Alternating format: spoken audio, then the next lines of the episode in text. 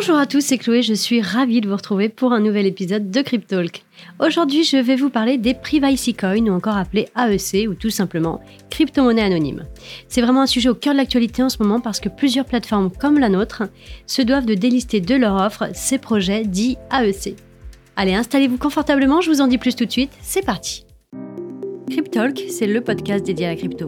Alors chaque vendredi, où que vous soyez, embarquez-nous avec vous. Comme vous le savez très certainement déjà, Filmanning fait partie des prestataires de services sur actifs numériques enregistrés auprès de l'AMF, l'AMF étant l'autorité des marchés financiers, et ce depuis 2021. Et de ce fait, nous nous préparons activement au passage prévu en 2024 vers la réglementation MICA, MICA qui est Market in Crypto Asset, qui vise à uniformiser le cadre réglementaire, mais ce à échelle européenne l'un des principaux objectifs de MICA, c'est de réduire l'anonymat des transactions afin de sécuriser le marché et d'augmenter la transparence d'informations sur l'ensemble des transactions. En conséquence, ces réglementations visent à protéger les investisseurs en réduisant les risques liés aux actifs numériques anonymes et aux pratiques illégales qui pourraient en résulter. Alors de ce fait et surtout par anticipation, nous nous devions de nous conformer aux exigences réglementaires françaises et européennes et c'est pour ça que nous avons pris la décision de délister les privacy coins proposés sur notre plateforme. Contrairement à la représentation médiatique selon laquelle les cryptos proviennent forcément du dark web et sont anonymes, il convient de souligner quand même qu'elles sont en réalité assez transparentes.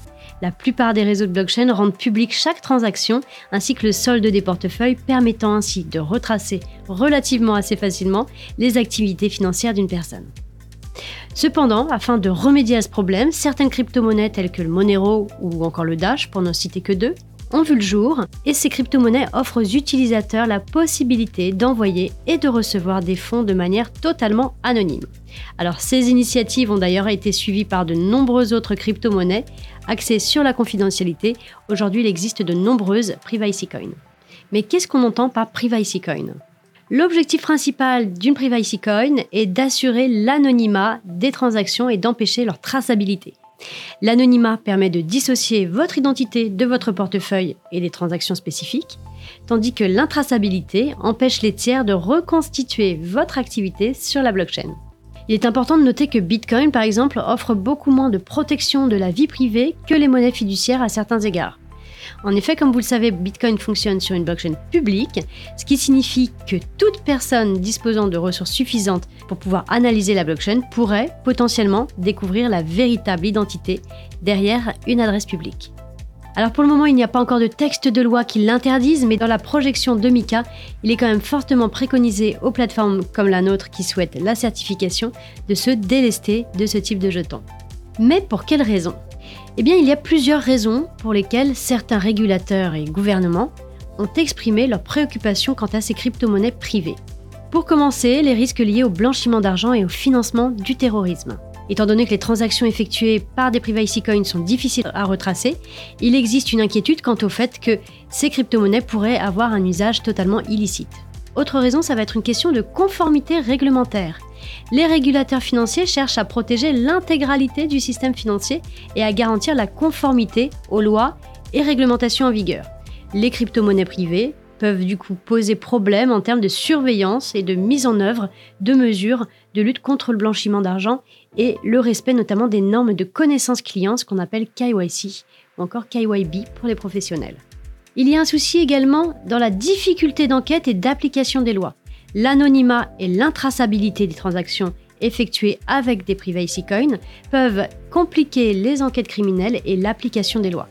De ce fait, ça peut vraiment entraver la capacité des autorités à lutter contre les activités illégales et de ce fait à poursuivre les responsables.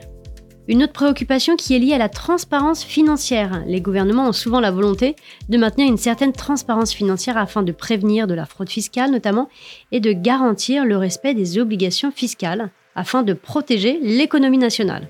Les privacy coins, de ce fait, peuvent entraver cette transparence en rendant difficile la surveillance des flux financiers. Alors il est quand même important de noter que toutes les crypto-monnaies privées ne sont pas utilisées à des fins illégales. Certaines personnes apprécient tout simplement leur capacité à protéger leur vie privée et à préserver la confidentialité de leurs transactions.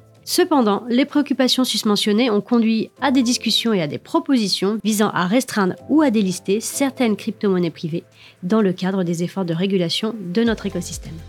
Alors je ne vais pas trop rentrer dans la technique aujourd'hui, mais sachez que les crypto-monnaies privées utilisent différentes techniques pour pouvoir protéger votre identité. Pour commencer, il y a ce qu'on appelle les styles adresses. Ce sont des adresses furtives.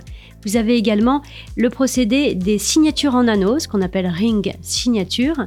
Vous avez le CoinJoin, vous avez les snarks et vous avez également le Mibblewibble. En ce qui nous concerne, le delisting portera sur les actifs numériques suivants Horizon, Firo, Pivix, Dash et Oasis. Ce delisting sera exécuté selon le calendrier suivant. Vous n'avez plus accès dès aujourd'hui à l'accès et au dépôt de ces jetons. Les retraits et conversions seront disponibles jusqu'au 20 juin prochain. Et sans action de votre part, la conversion des actifs concernés se fera de façon automatique et gratuitement vers de l'USDT. Nous sommes bien conscients en tout cas du désagrément que provoque cette annonce et sachez que dès le mois prochain, nous allons vous lister de nouveaux projets afin de continuer à vous offrir la possibilité de diversifier efficacement votre portefeuille. En attendant, vous avez toujours à disposition plus de 30 actifs sur lesquels vous pouvez investir et obtenir des rendements. Les rendements étant générés grâce au stacking, à de la finance décentralisée ou encore au masternode. Voilà, ce podcast touche à sa fin. J'espère que le contenu vous aura plu, du moins vous aura éclairé sur la situation. Moi, je vous souhaite un très bon week-end à tous. N'hésitez pas à liker, partager et mettre en favori si vous êtes sur une plateforme de streaming. Et je vous dis à la semaine prochaine pour un nouvel épisode. Ciao, ciao